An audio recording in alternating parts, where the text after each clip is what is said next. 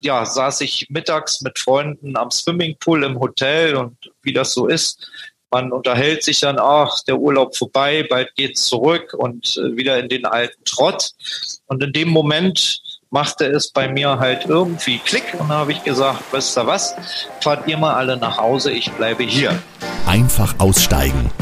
Der Auswanderer Podcast. Herzlich willkommen zurück zu einer neuen Episode. Ich bin Nikolas Kräuter und heute wird es im Podcast sehr exotisch. Denn es geht nach Südostasien, genauer gesagt nach Kambodscha, aber auch ein bisschen nach Thailand. Du hörst gleich die Geschichte von Andreas aus Berlin, der 1999 nach einem Urlaub direkt ausgewandert ist. Da bekommt dieser Spruch, hier ist es so schön, hier könnte ich für immer bleiben, eine ganz neue Bedeutung. Ob Andreas damals einen Plan für seine Auswanderung hatte und wenn ja, wie der ausgesehen hat, darüber sprechen wir gleich. Das heute ist übrigens schon Folge 53. Bald feiern wir ja ein großes Jubiläum, wenn mein Auswanderer-Podcast Mitte August ein Jahr alt wird. Und ich möchte jetzt wissen, welches war bis hierhin deine Lieblingsfolge und warum? Poste deine Antwort entweder auf Instagram oder auf Facebook und verlinke den Auswanderer-Podcast einfach aussteigen in deinem Post. Denn dann kann ich nämlich deine Antwort auch sehen. Als Dankeschön nenne ich deinen Namen hier als Unterstützer, als Unterstützerin in der nächsten Podcast-Folge und ich verlinke zu deinem Social-Media-Profil in den Show Notes quasi als kleine Gegenleistung. Also ich bin sehr gespannt, welche Folge die meisten Fans hat. Also wie gesagt, poste das einfach bei dir, entweder bei Instagram oder bei Facebook, verlinke mich da und ich freue mich sehr auf die vielen Antworten.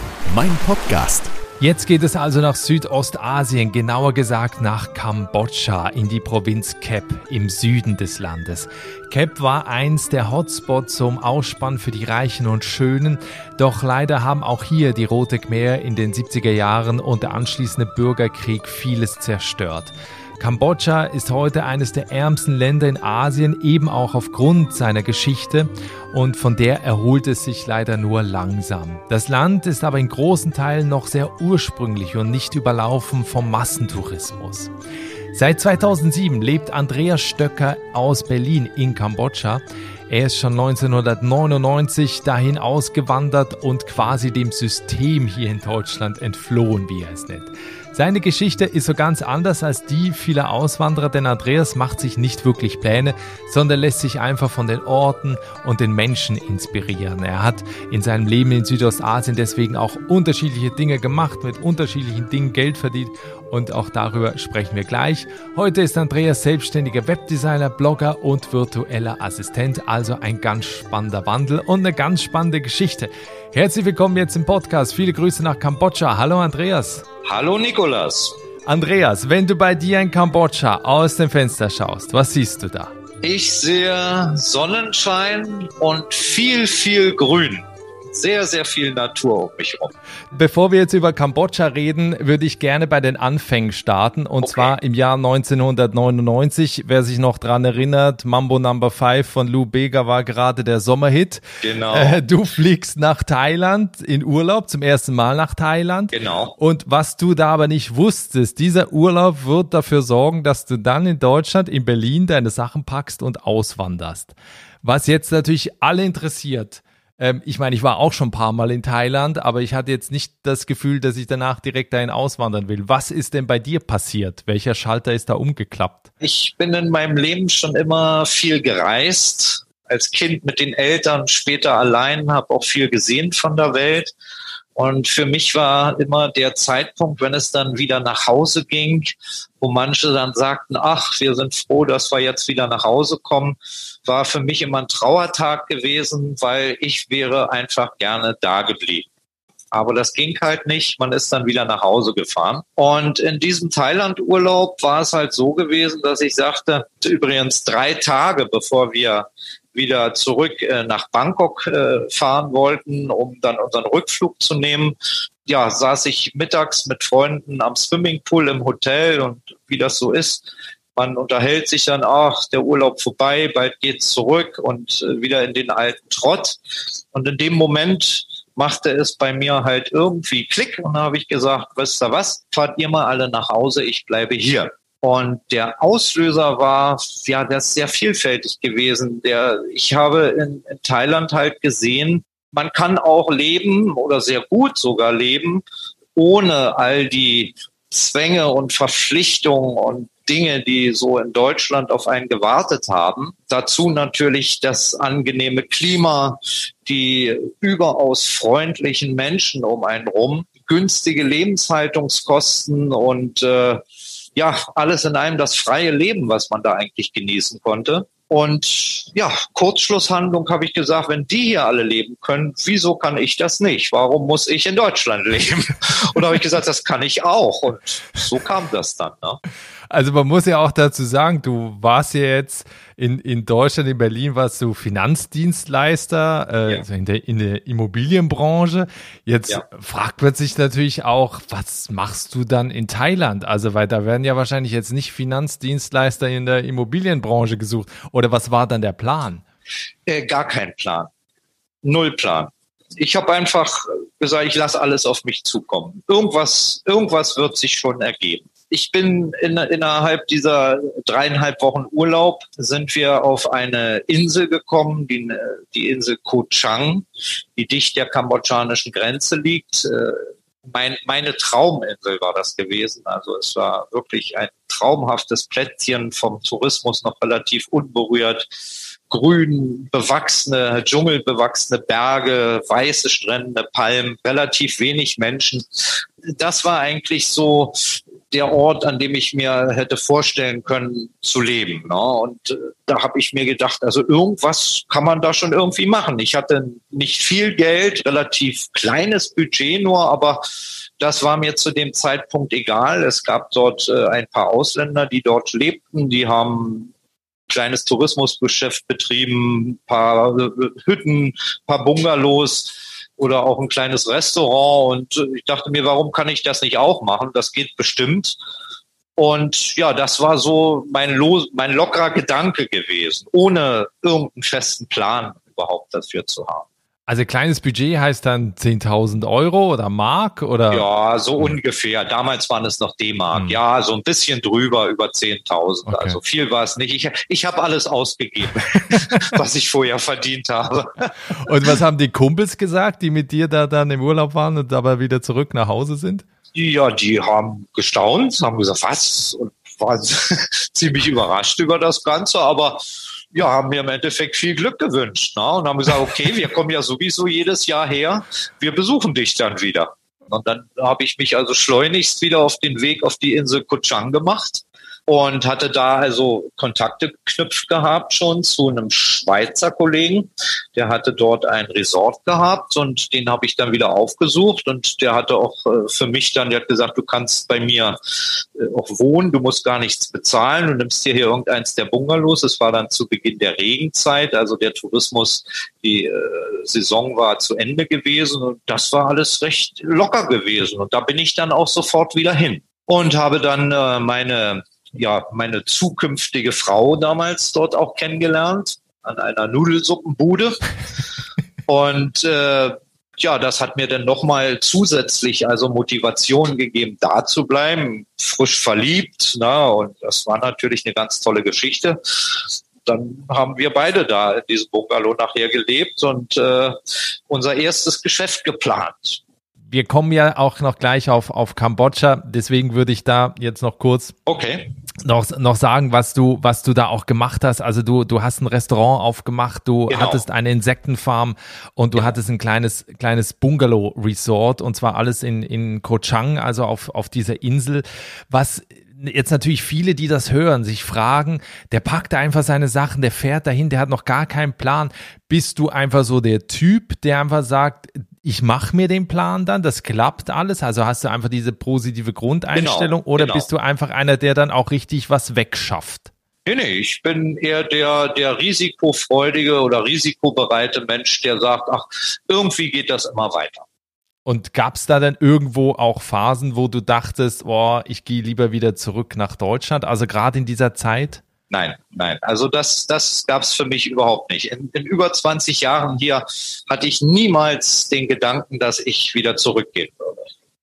Das, das auf keinen Fall. Ich wäre, würde lieber äh, hier am Hungertuch nagen wollen, als dass ich wieder nach Deutschland zurückgehe und mich da ins System einfüge. Ähm, weil ich jetzt das vorhin auch gerade noch gesagt habe und weil mir das auch noch persönlich interessiert, vielleicht ein paar andere auch, was ist eine Insektenfarm und wie kommt man da drauf? Okay, äh, der Gedanke kam meiner Frau die aus Thailand natürlich, die kennt das alles. Und zwar ist äh, diverse Insekten sind in Thailand ja also ein beliebter Snack. Wir haben also eine Farm mit so einem, ja, wie sagt man dazu? Hier gibt also in, in Deutschland und Europa gibt's die gar nicht. Das ist so eine so eine Art Hüpferart. So die die leben dort auf den Reisfeldern normalerweise. Also man kann sich das wie so ein wie so ein großer äh, Grashüpfer vorstellen. Und die gibt es dort eben, die werden frittiert und werden dann verspeist als Snack. Ja, die kann man dort auch äh, an verschiedenen Ständen im ganzen Land kaufen. Und äh, wir haben Kontakt bekommen zu einem Herrn, der am Festland äh, eine große Farm betreibt von diesen Insekten. Und wir sind dann praktisch so als, ja, wie sagt man, Subunternehmer äh, mit dem Mann in Kontakt gekommen und haben dann das Gleiche in kleinerer Form auf der Insel drüben gemacht und haben mit ihm dann halt eine Vereinbarung getroffen. Der kam dann also einmal im Monat rüber mit seinem äh, Truck und hat dann also unsere, unser, unser Produkt halt mhm. uns abgekauft. Das heißt, auf, auf so eine Idee kommt man ja nicht, wenn man das aus Deutschland plant, sondern auf so eine Idee kommst du ja erst, wenn du, wenn du da lebst. Ist das auch das, was du Auswanderern, Auswanderinnen mitgibst, wenn sie sich vor Ort selbstständig machen wollen, dass du da also mit offenen Augen rumgehst, viel mit Leuten in Kontakt bist, um am Ende eben auf so eine Idee zu kommen? Das ist natürlich immer eine Mentalitätsfrage. Ne? Wer, wer jetzt sehr sicherheitsbewusst ist oder ständig einen Plan über sein gesamtes zukünftiges Leben im Kopf haben muss, für den ist das so natürlich nichts. Das ist ganz klar. Ne? Aber ich würde immer empfehlen, vor Ort mit, äh, mit offenen Augen und offenen Ohren durch die Gegend zu gehen und sich nach Möglichkeiten umzusehen, äh, wie man halt vor Ort Geld verdienen kann. Weil eben gerade auch, ob das nun eine Insektenfarm ist oder was auch immer, dass sich viele Möglichkeiten Möglichkeiten eigentlich erst vor Ort ergeben. Du bist dann ja, also hast vorhin erzählt, du hast äh, geheiratet, du bist dann auch Vater geworden. Ihr habt also auf dieser auf dieser Insel Koh Chang gelebt. Der genau. eigentliche Grund ist ja auch, dass du äh, von der Insel runter bist ins Nachbarland nach Kambodscha, weil es dir da offenbar zu voll, zu touristisch geworden ist. Also seit 2007 lebst du in Kambodscha. Genau. Ja, also das hatte mehrere Gründe. Eigentlich war also Koh Chang mein, mein Traumplatz gewesen. Also es war, wie gesagt, für mich ein Paradies. Mehr habe ich mir nicht gewünscht. Aber äh, leider, wie das so ist, im Laufe der Zeit hat sich die Situation drastisch verändert auf dieser Insel. Da sind dann Autofähren gekommen, dann kam der erste 7-Eleven-Store, dann kamen die ersten Geldautomaten mit den Autofähren kam dann der Verkehr, da wurden dann die Straßen ausgebaut, es entstanden immer mehr Hotels und natürlich alles wurde immer teurer. Äh, wir hatten damals äh, ein Stück Land gemietet gehabt zu einem Spottpreis, muss ich sagen, mitten im Dschungel, also traumhaft. Ich bin so, so ein Dschungelfreak. ich bin gerne im Dschungel. Das hat sich dann alles verändert. Wir konnten da auch aus finanzieller Sicht überhaupt gar nicht mehr mithalten. Und äh, ja, da haben wir uns dann halt überlegt, was wollen wir jetzt machen? Ne? Wollen wir jetzt hier bleiben und, und uns irgendwie durchkämpfen und so? Und dann haben wir gesagt, warum? Wir sind ja hier nicht festgeschraubt, obwohl es sehr schön ist, aber es gibt ja weiterhin schöne Ecken hier in Südostasien. Gehen wir doch einfach nach Kambodscha, ins Nachbarland. Meine Frau war vorher noch nie in Kambodscha gewesen. Ich kenn, kannte Kambodscha nur aus äh, meinen kurzen, wenigen Grenzübertritten, die ich also damals aufgrund des Visas machen musste. Man musste dann immer kurz ausreisen, um das Visa zu verlängern, bevor ich halt verheiratet war. Dann änderte sich das. Also uns war Kambodscha relativ unbekannt, aber wir dachten auch, okay, neues Abenteuer, neues Glück versuchen was da drüben. Was ist denn Kambodscha für ein Land? Also, weil ich, ich kenne es jetzt, ich war auch noch nie da, Thailand schon an verschiedenen Orten. Wie würdest du da die Unterschiede auch sehen? Also A, landschaftlich, B, aber auch so von der Mentalität der Menschen. Ja, also es ist doch ein ziemlicher Unterschied zwischen Thailand und Kambodscha, was sicherlich mit der, mit der äh, Vergangenheit dieses Landes hier zu tun hat. Weil ja hier also in den, in den 70er Jahren haben die also hier die, die Rote Khmer, das Terrorregime von Pol Pot gehabt, wo Drittel der Bevölkerung ermordet wurde und äh, das Land also ja auf Null runtergewirtschaftet wurde in dieser Zeit. Danach sind die Vietnamesen gekommen und haben die hier von den Roten Khmer befreit. Das ist dann alles in, in Bürgerkrieg und Krieg ausgeartet und Hungersnöte und was die hier alles hatten. Und insofern hat sich natürlich die Entwicklung dieses Landes oder unterscheidet sich die Entwicklung dieses Landes grundsätzlich von allen Nachbarländern sowohl was Vietnam angeht, als auch dann natürlich Thailand und Laos.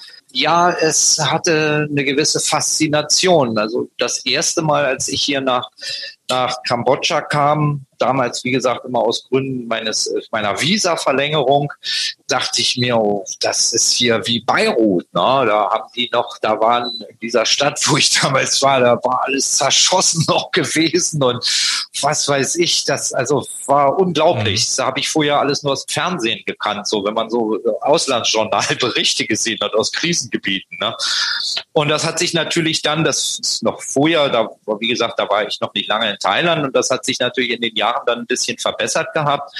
Aber Kambodscha war wesentlich einfacher. Die Menschen hier waren völlig unbedarft von, von westlichen Einflüssen. Dementsprechend waren auch die ganzen Einwanderungsbedingungen hier, was Visa und Arbeitsbedingungen, äh, Arbeitsgenehmigungen angeht, äh, war alles, ist heute noch so wirklich relativ einfach, ja, gegen Thailand. Das war übrigens auch nochmal ein ein äh, Grund gewesen, der für Kambodscha gesprochen hat, weil in Thailand also die, die ähm, Aufenthaltsbedingungen immer strenger wurden. Und das war hier in Kambodscha nicht so. Also hier ganz einfach ein Jahresvisum bekommen, selbst eine Arbeitsgenehmigung. Für mich war es in Thailand also unmöglich gewesen, eine Arbeitsgenehmigung zu bekommen, weil die drüben in Thailand also nur Berufe haben wollen, die sie selber nicht so ausüben können. Mhm. Also Fachkräfte, die in, aus anderen Ländern kommen, die sie selber im Land nicht haben. So als normaler äh, Mensch, der, weiß weiß ich, jetzt da als Restaurantbetreiber oder so, es ist es sehr schwierig, dort überhaupt eine, eine, eine Arbeitsgenehmigung zu bekommen. Da viele Ausländer betreiben dort Geschäfte und dürfen in ihrem eigenen Geschäft überhaupt nicht mal einen Aschbecher auswischen. Mhm. Ja. Und das machen dann halt die Ehefrauen, die arbeiten dann halt dort offiziell. Ne? Aber äh, ja, und äh, das war eben in Kambodscha alles viel, viel einfacher gewesen.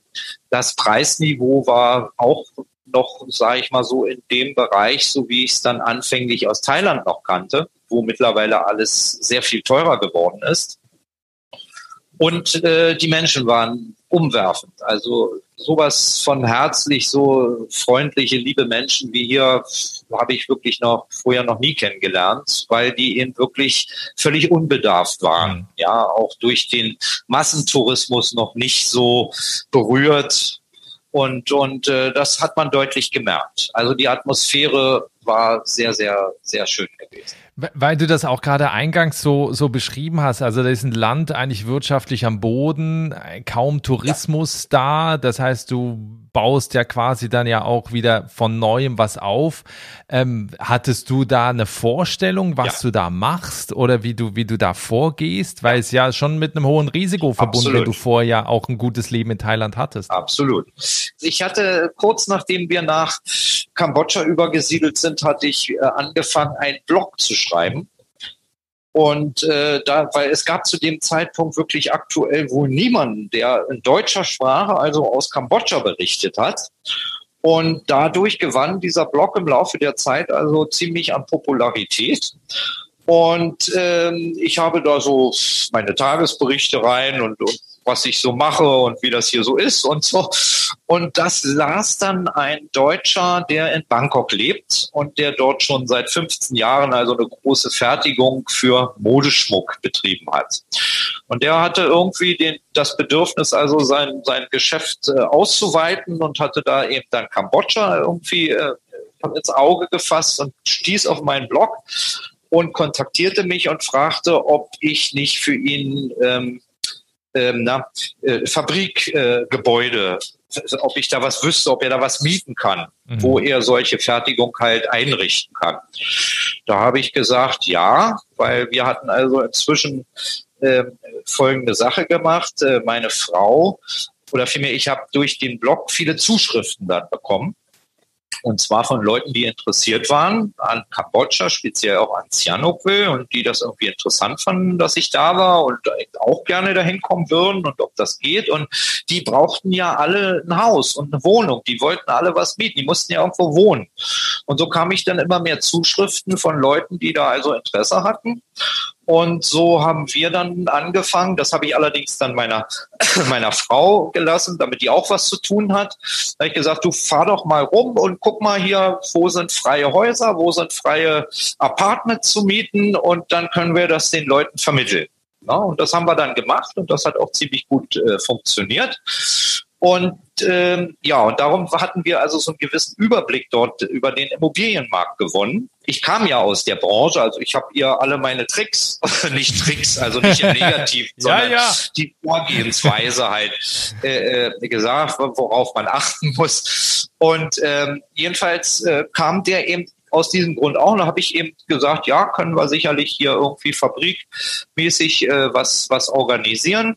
Und dann war der sofort am nächsten Tag da aus Bangkok mit dem Auto. Da war ich natürlich erschlagen gewesen. Oh, der muss es aber eilig haben mit der ganzen Geschichte. Ne? Und der war gleich am nächsten Tag da. Und dann haben wir in einer Pizzeria gesessen und dann sagte er, ja, schön und passt alles. Und wir waren uns auch so sympathisch gewesen beide.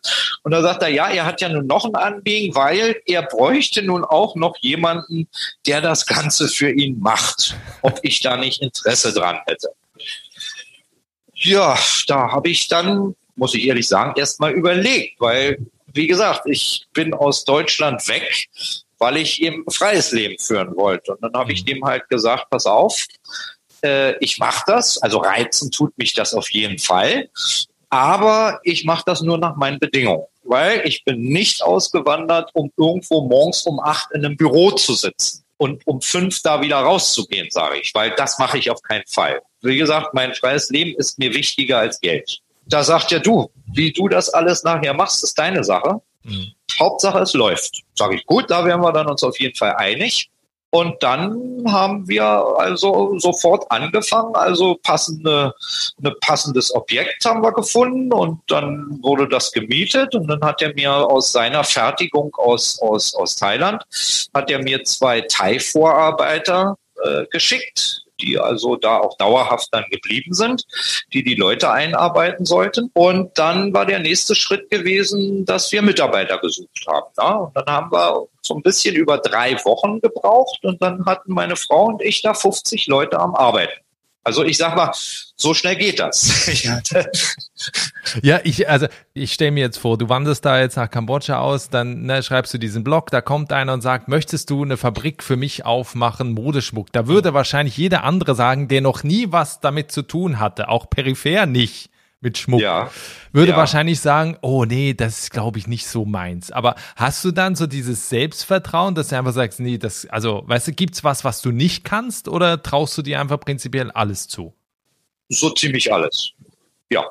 Ich, ich bin immer noch, ich bin definitiv der Meinung, wenn man open-minded ist, kann man alles machen. Ja, ab, absolut, ne? Aber das Selbstbewusstsein muss man ja erstmal haben, ne? Dass man solche Chancen dann auch packt. Ja, ja, ja gut, klar, das ist natürlich klar. Man, da ist immer ein Riesen, da ist immer ein Risikofaktor dabei, ohne Frage. Den bin ich jederzeit dabei in Kauf zu nehmen, kein Problem. Und auf der anderen Seite braucht man natürlich ein bisschen Zuversicht, dass man das auch machen kann. Aber da habe ich nie Probleme gehabt, also schon in Deutschland nicht. Also jetzt, wer sich fragt, was ist das denn für ein Blog, der am Ende das auslöst, dass da einer kommt mit einem Business und sagt, übernimm das bitte oder bau mir das bitte auf. Ich habe den äh, Blog auch in den Show Notes und in der Folgenbeschreibung verlinkt ja. Für Leute, die jetzt zuhören und äh, sagen, ja, Kambodscha, das könnte ich mir auch noch vorstellen. Vielleicht kannst du uns da noch so ein bisschen mitnehmen. Du hast vorhin auch gesagt, es ist ein einfaches Leben, auch ein günstiges Leben. Wie lebt man da? Was hast du da auch so für Lebenshaltungskosten, damit man mal so ein bisschen Eindruck bekommt, wie viel brauche ich überhaupt, äh, um da auch gut leben zu können? Kommt natürlich ein bisschen drauf an, wo man hier in Kambodscha lebt. Es gibt äh, so ein paar zentrale Punkte, wo also schon doch relativ viel Ausländer leben. Und äh, an diesen Orten ist es dann natürlich äh, etwas teurer. Na, man hat auch mehr Möglichkeiten, Geld auszugeben, westliche Restaurants, Pizzerien und dies und jenes, wie man es halt so kennt. Da ist es dann ein bisschen teurer. Ich habe mich jetzt hier ja wieder in eine relativ ländliche Region, die für kambodschanische Verhältnisse zwar äh, schon teuer ist, aber doch relativ ländlich noch hier. Und da ist das nicht ganz so teuer. Also ich sag mal, ähm, für einen Drei-Personen-Haushalt brauche ich hier mit Miete und allem drumherum 1000 Dollar, 1200 Dollar ungefähr. Und dann lebst du aber äh, gut. Ich lebe recht gut hier. Ich habe ein sehr schönes Haus mit zwei Schlafzimmern und, und allem. Also ja, wir leben gut, mhm. ja.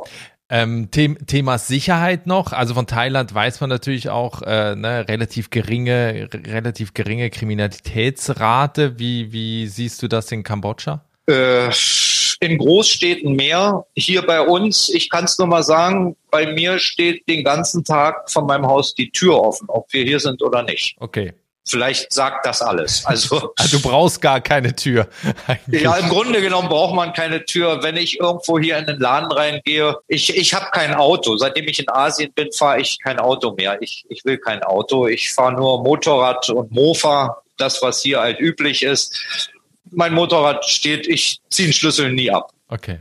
Auch wenn ich im Laden irgendwo bin oder wir sitzen im Restaurant, das kann man alles da stehen lassen, ist kein Problem. Für Menschen, die jetzt aus Deutschland nach Kambodscha auswandern wollen, weil du auch vorhin gerade über die Aufenthaltsbewilligung gesprochen hast, kannst du da vielleicht noch äh, ein, zwei Sätze, wie schwierig das ist und welche Möglichkeiten man da hat? Es ist äh, überhaupt nicht schwierig, hier eine dauerhafte Aufenthaltsgenehmigung zu bekommen. Dauerhaft heißt in diesem Fall also maximal ein Jahr. Das heißt, es gibt also das Jahresvisum, das ist die, der längste Zeitraum, den man hier an einem Stück bewilligt bekommt, welches man dann also jedes Mal wieder um ein weiteres Jahr verlängern muss problemlos. Ne?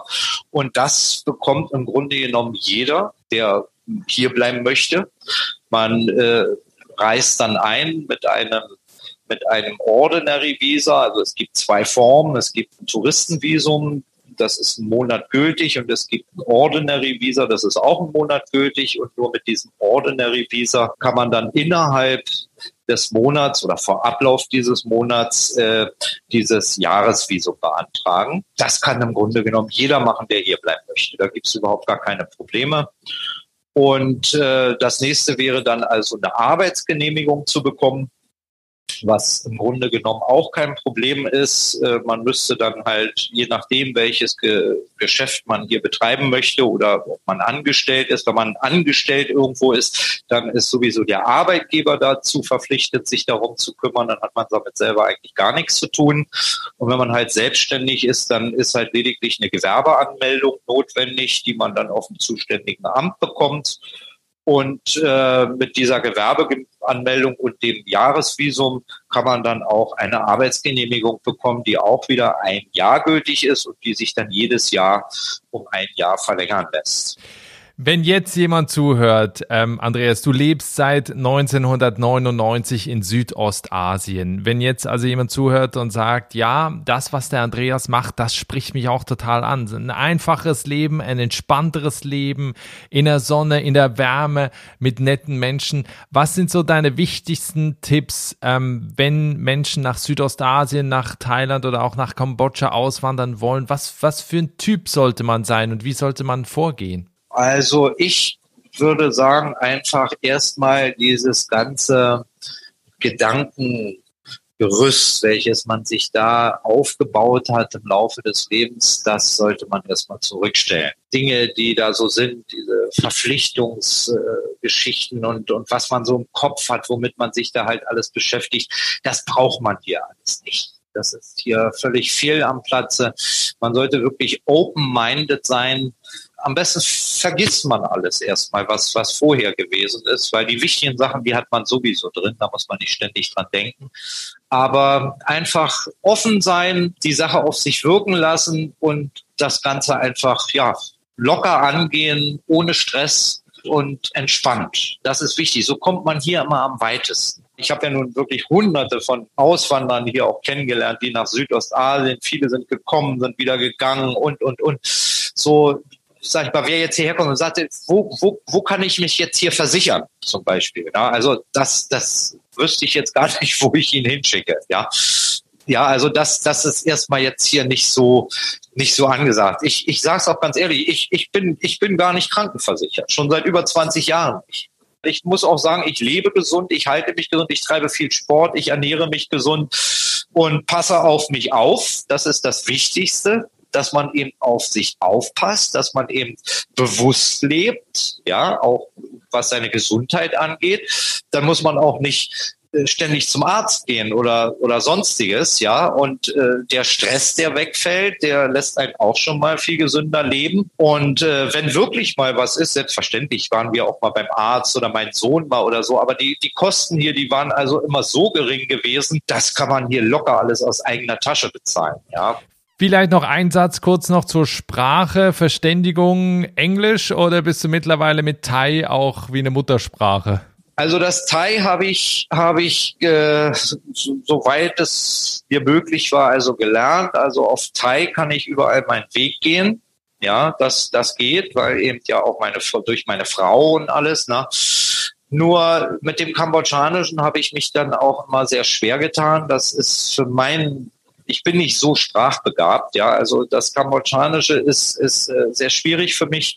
Das war aber auch nicht notwendig. Komischerweise in Thailand äh, war es mehr erforderlich, Thai zu sprechen, als wie es hier in Kambodscha ist, äh, erforderlich ist, Khmer zu sprechen, weil hier erstaunlicherweise der größte Teil mit den Leuten, mit denen ich zu tun hatte, die konnten alle Englisch sprechen. Wo wir hierher herkamen, gab es überall Sprachschulen. Die Leute haben alle, die wollten alle Englisch sprechen und irgendwie mehr oder weniger gut konnten die aber alle sich auf Englisch verständigen, so dass ich also, wie gesagt, viereinhalb Jahre auch diese Firma da geleitet habe auf Englisch, weil meine Vorarbeiter konnten Englisch, nur die beiden Thais nicht. Die haben nur Thai gesprochen, mit dem musste ich Thais sprechen. Meine kambodschanischen Mitarbeiter konnten Englisch. Ja.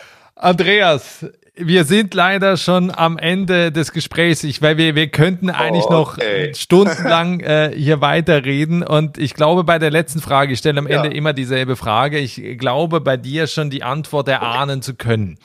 Die letzte Frage ist, wenn wir uns in ja. zwei Jahren nochmal sprechen, wie sieht dann dein Leben aus? Kann ich dir nicht sagen, soweit denke ich nicht voraus. Siehst du? So ich denke. Ich, ich kann dazu noch mal sagen, ich habe mich im Laufe der Jahre, ich, ich pflege einen buddhistischen Lebensstil.